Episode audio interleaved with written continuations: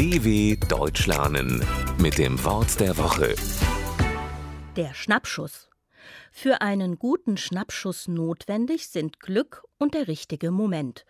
Und dann muss man nicht einmal unbedingt ein besonders guter Fotograf sein. Das gähnende Maul eines Löwen, ein berühmter Politiker, der in der Nase bohrt, oder eine Hollywood-Schauspielerin ohne Make-up.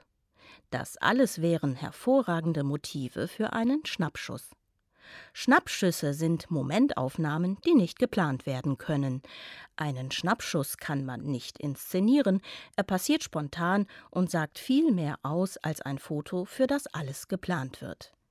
Deswegen ist er auch viel spannender als ein Gruppenfoto, bei dem alle in einer Reihe stehen und in die Kamera gucken. Da man einen Schnappschuss nicht wiederholen kann, hat er auch etwas Einmaliges und Exklusives. Deswegen kann ein guter Schnappschuss einem Fotografen Millionen einbringen, wenn Glück und der richtige Moment zusammenkommen. dw.com/wort der Woche